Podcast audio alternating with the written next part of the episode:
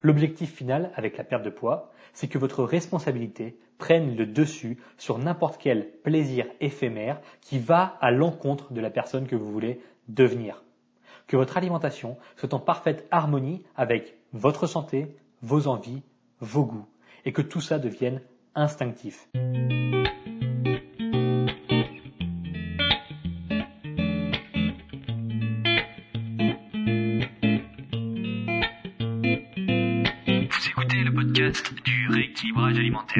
L'émission réservée à ceux qui veulent reprendre leur santé en main tout en continuant à vivre une vie sociale épanouie. Chaque semaine, venez discuter alimentation, mode de vie, perte de poids et bien-être avec Maël Brosseau.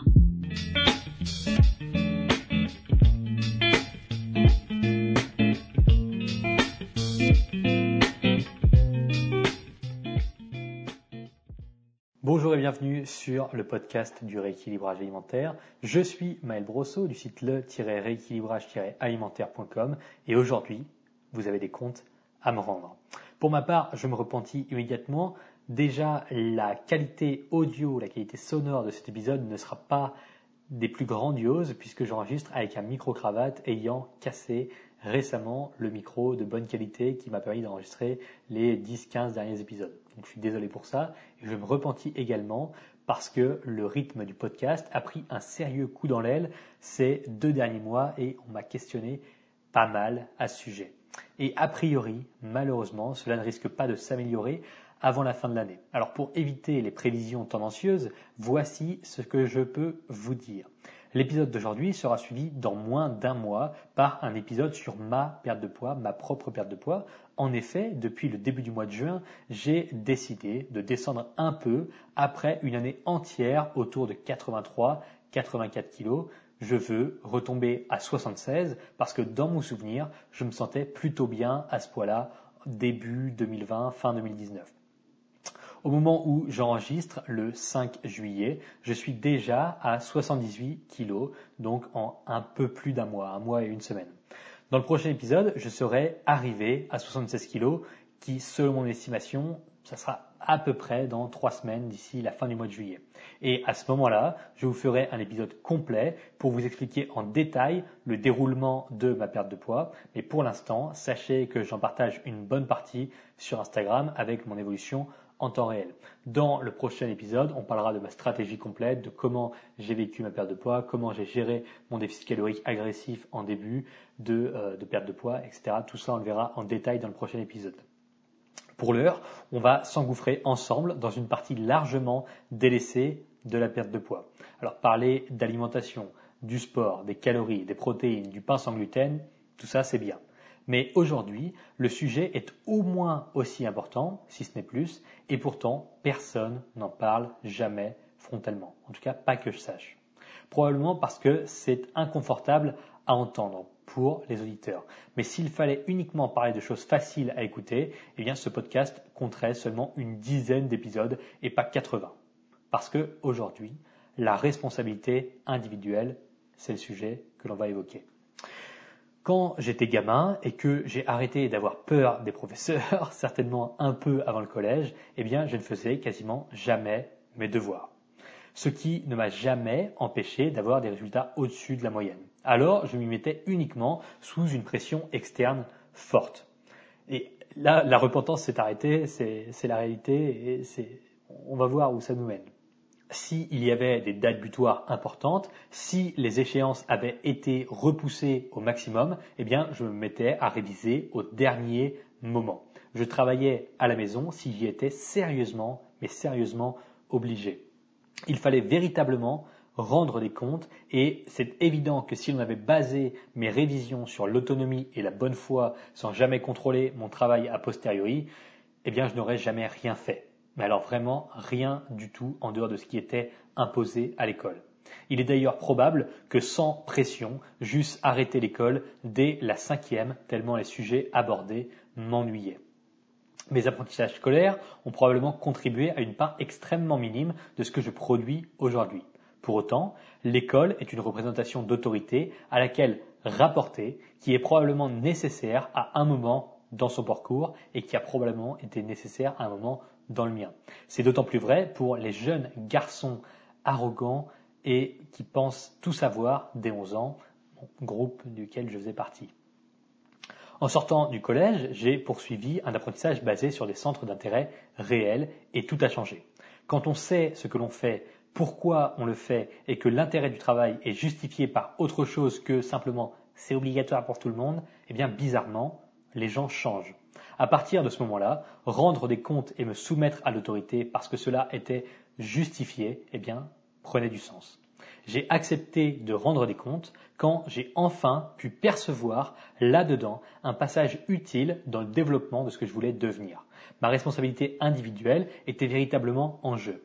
Le niveau d'autonomie en grandissant était de plus en plus conséquent et les apprentissages ne se font plus par soumission uniquement, mais par intérêt personnel Je veux faire ce métier. C'est mon rôle d'apprendre ce qu'il importe pour y arriver. Je dois rendre des comptes à la personne que je veux devenir et pas à l'abstraction de ce que je devrais faire personnifié dans un professeur qui gère 300 élèves ou plus. En visualisant concrètement l'intérêt du travail autonome pour progresser et le lien que cela représente avec le futur que je souhaitais, eh bien le concept de responsabilisation et de sacrifice du présent pour le futur s'est manifesté très logiquement. Aujourd'hui, je ne, rends, je ne rends, pardon, je ne rends de compte à personne outre mes élèves du programme rééquilibrage alimentaire, et ça, c'est un engagement de ma part auquel je me soumets volontairement. Je n'ai pas de compte à rendre, et pour être honnête, je pourrais même rester allongé pendant huit jours dans mon lit sans que personne ne s'en rende compte.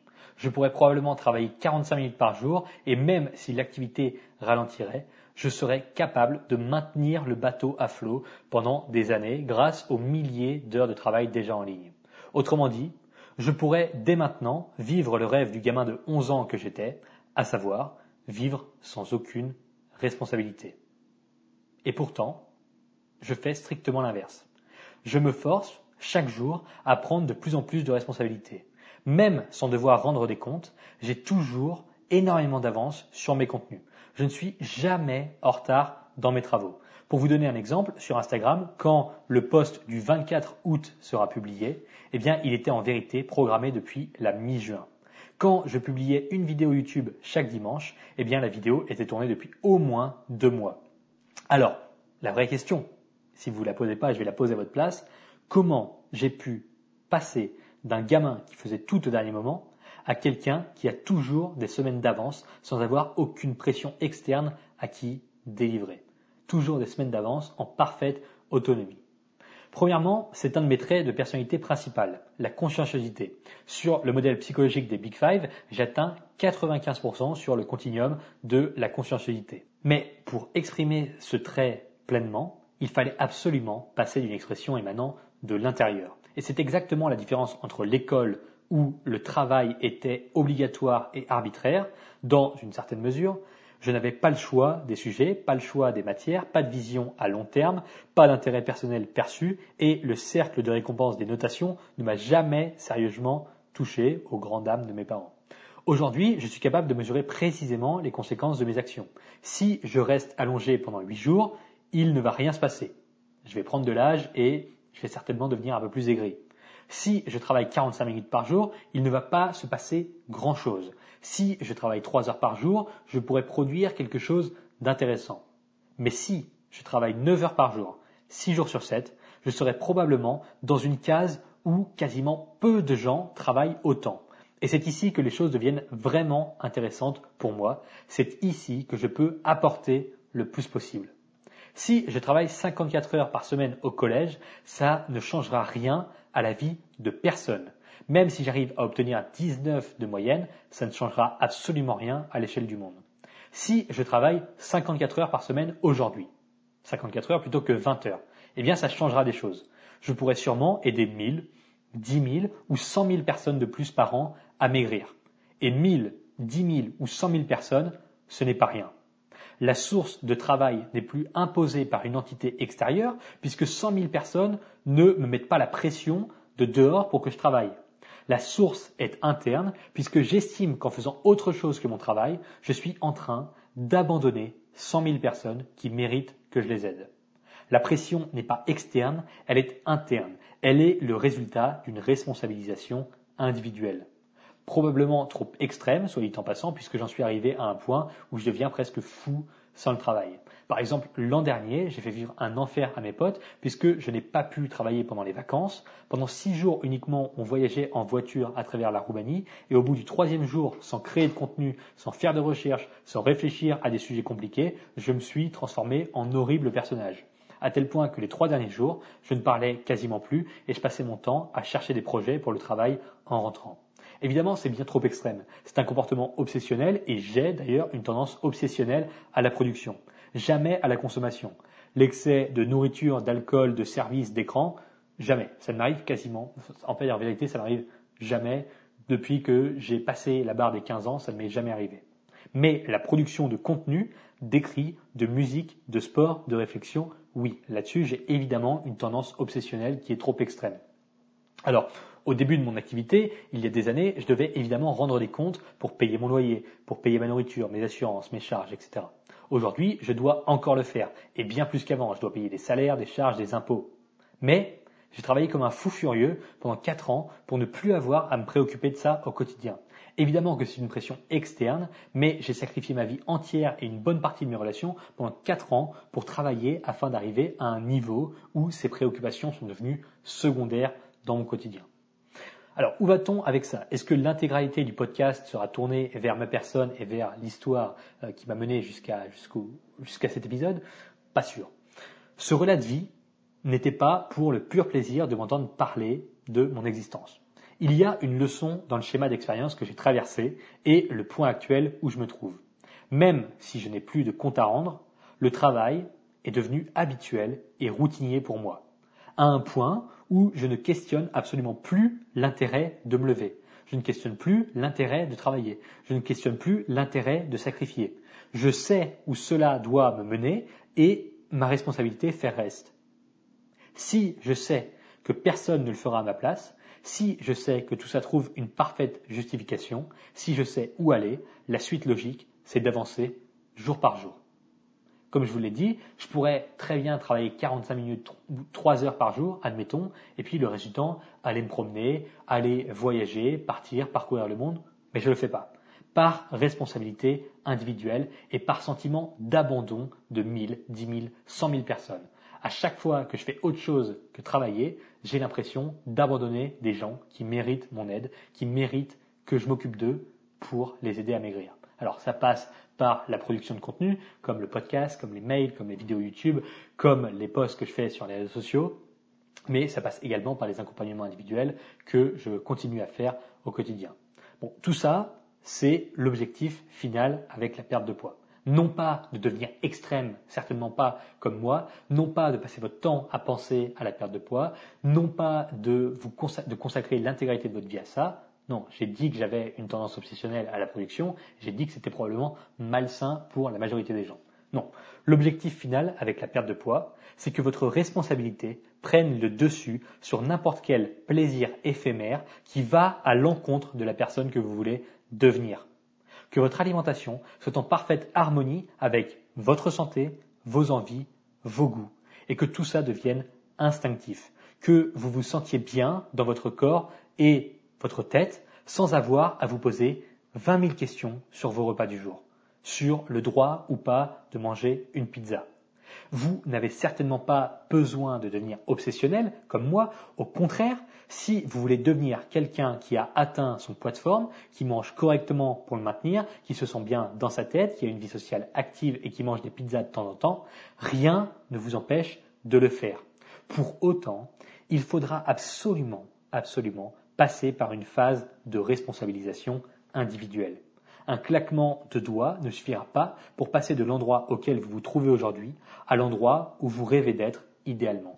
Et c'est probablement pour ça que ce sujet de la responsabilisation individuelle est aussi peu abordé, ou en tout cas est aussi peu fréquemment abordé, c'est parce que c'est désagréable à entendre. Personne n'a envie d'entendre ça, mais il y a un moment où il faut le dire, il faut le pointer du doigt.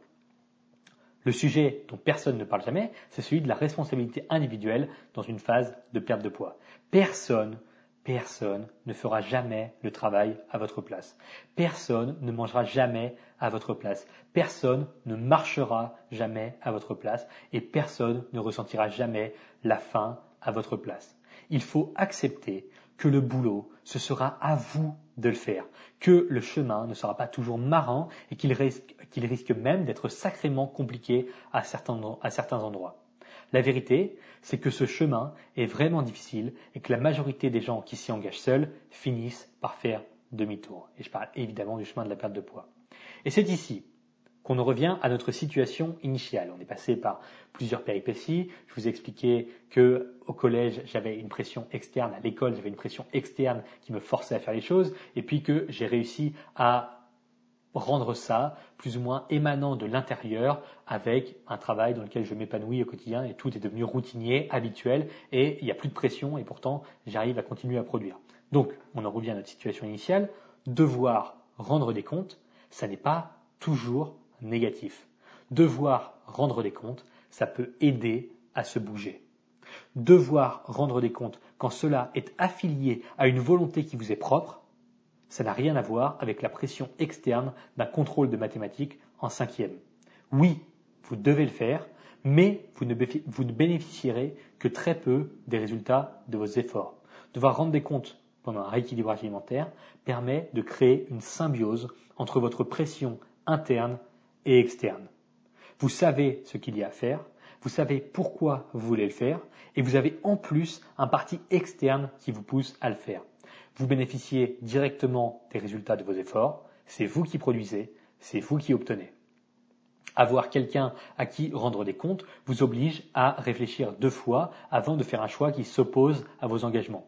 Vous devez répondre de vos actes et ici il n'est plus possible de cacher la poussière sous le tapis. À nouveau, ce n'est pas définitif. Vous ne devrez pas rendre des comptes toute votre vie concernant ce que vous mangez. Ce n'est pas oppressif, puisqu'en vérité, vous ne faites que déléguer une partie de votre contrôle, et ce n'est pas une faiblesse. Il n'y a aucun mal à avoir besoin d'une source de responsabilité externe.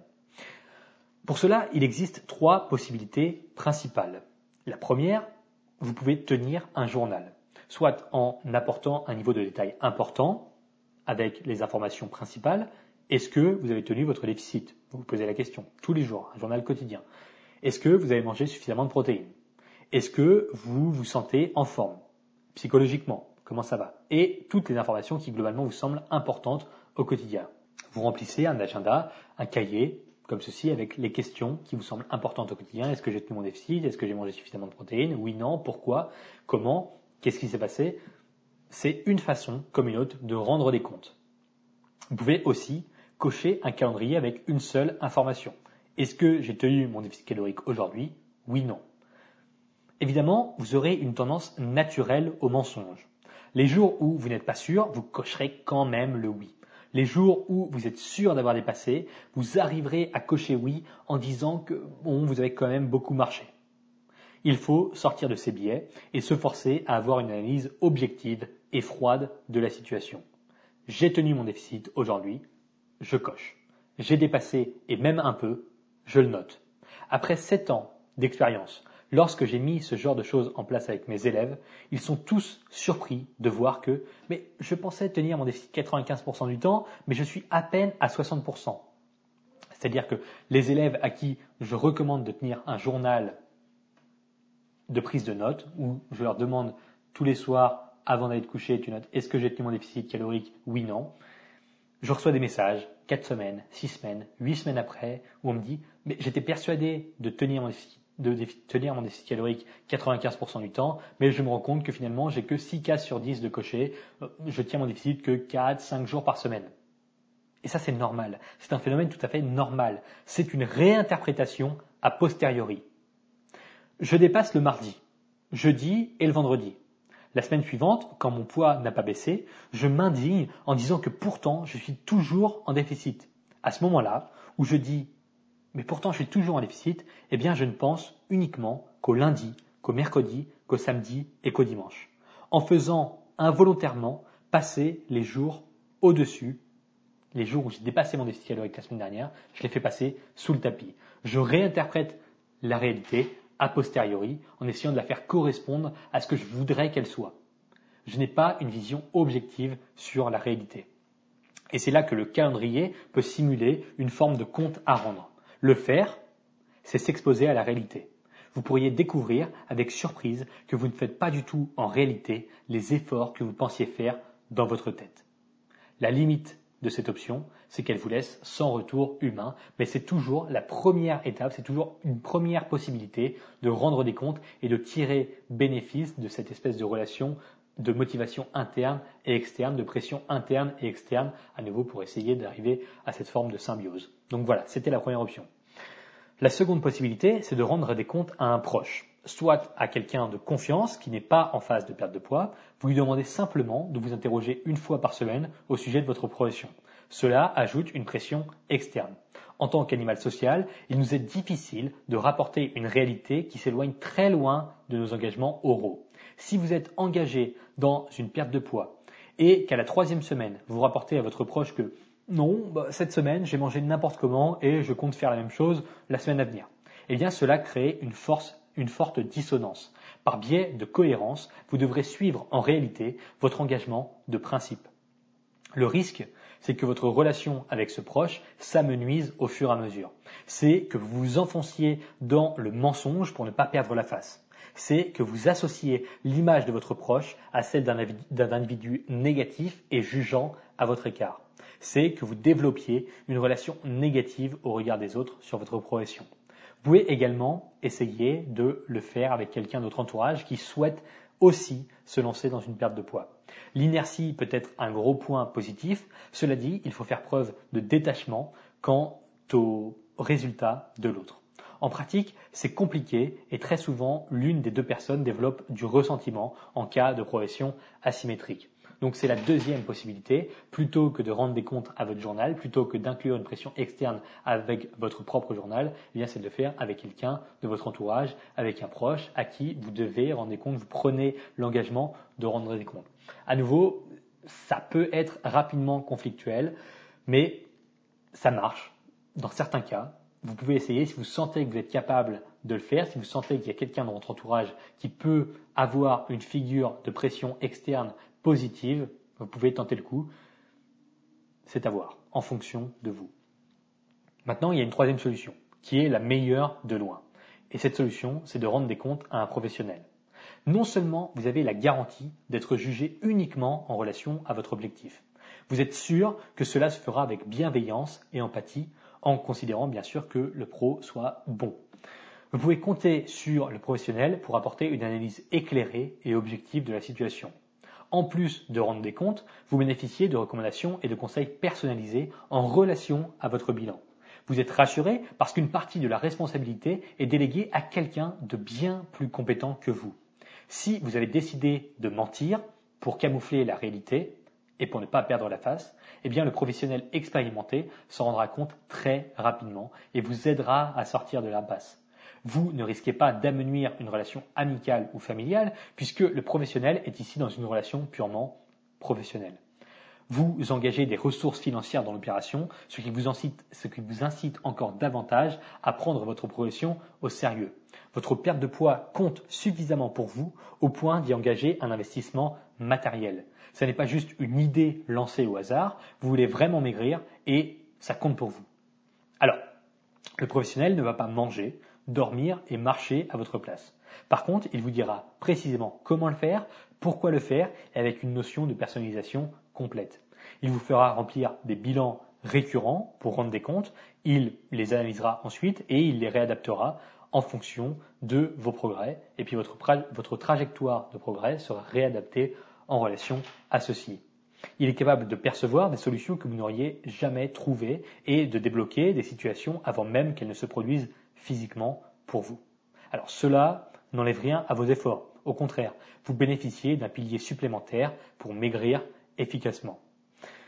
Vous pouvez donc commencer le journal. C'est très facile à mettre en place. Donc, dans, dans quel contexte on devrait mettre ça en place? Est-ce que vous devriez le faire ou pas? Avoir une pression externe, que ce soit par le journal, par un proche ou par un professionnel, assuré par un professionnel, peut être intéressante dans la dimension où vous n'obtenez pas les progrès que vous attendiez de votre perte de poids. Dans la dimension où vous avez une tendance naturelle au relâchement. Après une semaine d'effort, deux semaines d'effort, vous avez tendance à vous relâcher. dans la dimension où vous avez l'impression que vos efforts ne sont pas du tout corrélés aux résultats que vous obtenez. C'est-à-dire qu'il y a probablement quelque chose que vous faites de mal. Si jamais votre progression est parfaite, si jamais vous gérez tout ça très bien au quotidien, il n'y a pas vraiment d'intérêt à ajouter cette, application qui est de rendre des comptes dans l'équation. Par contre, si jamais vous n'obtenez pas les résultats qui sont à la hauteur des efforts que vous estimez fournir, là, ça peut être vraiment intéressant. Le journal, c'est très facile à mettre en place, mais c'est aussi très facile à ne pas remplir. C'est très facile à ne pas faire. Donc c'est vraiment l'étape numéro un de la chose que vous pouvez essayer de mettre en place. Si vous sentez que rendre des comptes à un proche, ça vous aiderait, vous pouvez essayer de le faire aussi.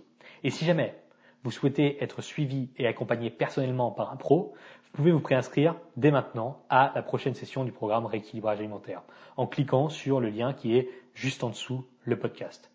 À la rentrée, le programme évolue et on limite encore les places. Tout ce qu'il y avait dans le programme rééquilibrage alimentaire reste, mais on ajoute une notion d'accompagnement encore plus poussée parce qu'on a défini que c'était nécessaire. Ce que je vous ai expliqué au début de cet épisode, qu'il y a un moment dans un projet où il était important d'avoir une pression externe. Dans ma situation, ça se schématisait comme tel. J'ai lancé ma première entreprise, j'ai commencé à suivre et accompagner des individus dans leur perte de poids et il fallait que je de l'argent. La pression externe, c'était mon loyer, ma survie. Si jamais je ne gagnais pas d'argent, eh bien, j'étais dans la panade, je ne pouvais pas subvenir à mes propres moyens. C'était la pression externe. À un moment, j'ai tellement travaillé que j'ai pu m'émanciper de cette pression externe et que tout ça, tout mon travail, tout ce que je produisais au quotidien est devenu naturel, est devenu habituel, est devenu routinier et il n'y a plus de pression externe maintenant. Donc ça me soulage de plus avoir de pression externe, mais je continue à faire toutes ces choses de façon naturelle, normale et quotidienne. Un moment, dans une perte de poids, au départ, il est possible que vous ayez besoin d'une pression externe, de devoir rendre des comptes à quelqu'un, que tout ne soit pas habituel, routinier, normal. Vous passez d'un état où vous étiez en surpoids, vous étiez potentiellement obèse, et vous avez envie de changer. Vous avez envie de passer d'un état d'un point A à un point B. Maintenant, tout ça ne va pas se faire habituellement, sans effort, sans travailler, et pour la majorité des gens, il faudra une pression externe pour pouvoir continuer à implémenter au quotidien ces changements d'habitude et ne pas lâcher. Le programme rééquilibrage alimentaire, répond à cela. Vous allez pouvoir me rendre des comptes, être suivi et accompagné de A à Z, par message et au téléphone si besoin. Je ne suis pas seul à faire les suivis, alors les réponses sont excessivement rapides et personnalisées puisque les places sont limitées. Chaque élève est véritablement connu. Le programme est presque devenu un coaching privé, mais le tarif reste toujours bien, bien moins élevé que quand j'étais seul en 2018 pour mes suivis individuels. La session de septembre 2021 ouvre le 7 septembre. Le seul moyen de pouvoir s'inscrire et devenir élève, c'est de faire partie des préinscriptions gratuites. Pour ça, il suffit de cliquer sur le lien en dessous du podcast. Pour tous les préinscrits au programme, j'ai écrit et j'enverrai une série de 23 mails inédits au mois d'août. Ces mails contiennent des conseils, des recommandations, des analyses pour réussir votre rééquilibrage alimentaire. Je vous parlerai également du suivi et du contenu du programme dans ces mails. La préinscription est gratuite, mais les places sont limitées aussi. Alors cliquez sur le lien juste en dessous pour en bénéficier. Évidemment, tout le monde n'a pas besoin d'un accompagnement. Simplement, si vous sentez que les notions évoquées dans cet épisode correspondent à ce que vous attendez et potentiellement à ce qu'il vous faut, préinscrivez-vous. L'intérêt du programme rééquilibrage alimentaire est simple, 4 mois pour maigrir sans jamais rechuter, en étant guidé et accompagné dans l'objectif très clair de vous rendre autonome et confiant vis-à-vis de votre stabilisation à venir. Merci d'avoir écouté cet épisode un peu spécial et à bientôt pour le podcast dans lequel je vous décrypterai ma perte de poids de 83 à 76 kg.